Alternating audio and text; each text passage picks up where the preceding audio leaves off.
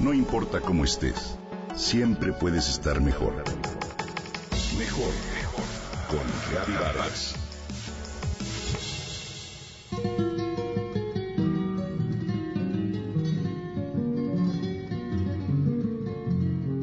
Entre las almas y entre las rosas hay semejanzas maravillosas. ¿Conoces este verso? Es el inicio de la canción Semejanzas del compositor yucateco Ricardo Palmerín.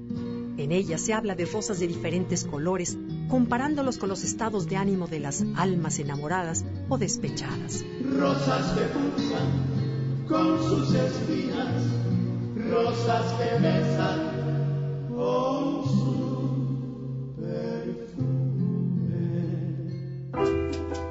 Esta es solo una entre decenas de canciones que están inspiradas en esta hermosa flor. ¿Cuántas recuerdas?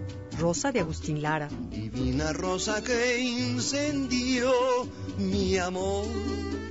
Rosas en el mar con Maciel. Rosas en el mar. Danzón Lagos con Yves Montand. Je vois la vie en rose. Una rosa es una rosa con Mecano. Y con su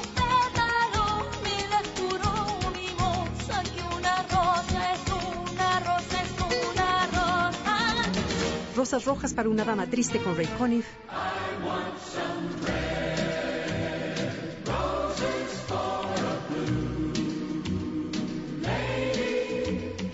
Y demás. Y seguro también podrías recordar poemas y cuentos que tienen como protagonista a esa flor. La rosa es una flor enigmática y hay quienes la han llamado la reina de las flores. Es la flor del amor, del cortejo, de los sentimientos profundos. Y ha sido, por siglos, la obsesión de los más expertos jardineros que han conseguido cultivarlas con las más diversas formas y colores. Desde la antigüedad, la rosa ha sido considerada como símbolo de belleza. Los datos más remotos sobre su cultivo se remontan a Creta en el siglo XII a.C. Era una de las flores más importantes en los jardines de Babilonia. Fue colocada en las tumbas de los faraones y Cleopatra usaba pétalos de rosa para halagar a sus huéspedes importantes. ¿A ti te gusta recibir o regalar rosas? Siempre resulta estimulante tener cerca un ramo de rosas, pero también es hermosa una rosa solitaria en un pequeño florero. Hay personas que tienen hacia ellas un afecto muy especial. El escritor Gabriel García Márquez consideraba que las rosas amarillas eran símbolo de buena suerte y decía que no lograba concentrarse si no había un ramo en su mesa de trabajo. Hay muchos consejos para mantenerlas frescas por más tiempo. Es importante eliminar las hojas de la parte baja para que el agua solo esté en contacto con el tallo. Hay que mantener el florero limpio, cambiar el agua con frecuencia y en cada cambio recortar un pedacito el tallo en diagonal. No deben estar expuestas al frío, al calor excesivo o a las corrientes de aire. Pero las rosas no solo son elementos de ornato, su uso también ha estado relacionado con la salud, la perfumería y la cosmética desde tiempos lejanos. Los doctores de la antigüedad las usaban para combatir el insomnio, la irritación de los ojos y la fiebre.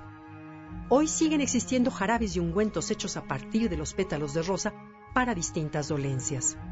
En la medicina tradicional mexicana, la rosa de Castilla se utiliza por los totonacos, mixes y zapotecos para atender trastornos del aparato digestivo. Tal vez el más famoso derivado de estas flores es la llamada agua de rosas, un estupendo aliado para la belleza y la relajación. Tiene vitamina C y antioxidantes que rejuvenecen la piel al tiempo que la protegen de los radicales libres. Puedes tenerla a la mano y aplicar un poco con un aspersor para refrescar e hidratar tu rostro durante el día. Unos toquecitos con un algodón empapado te ayudarán a combatir las ojeras. Un paño mojado con ella sobre la frente relaja y combate el dolor de cabeza. Y también puedes usarla como tónico para aliviar irritaciones. Ahora que es su temporada, te invito a que disfrutes las rosas con todos tus sentidos.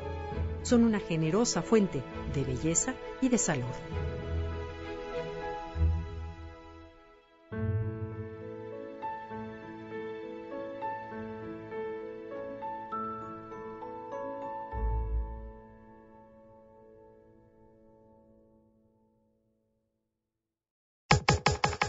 Comenta y comparte a través de Twitter.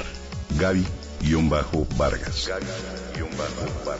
No importa cómo estés, siempre puedes estar mejor.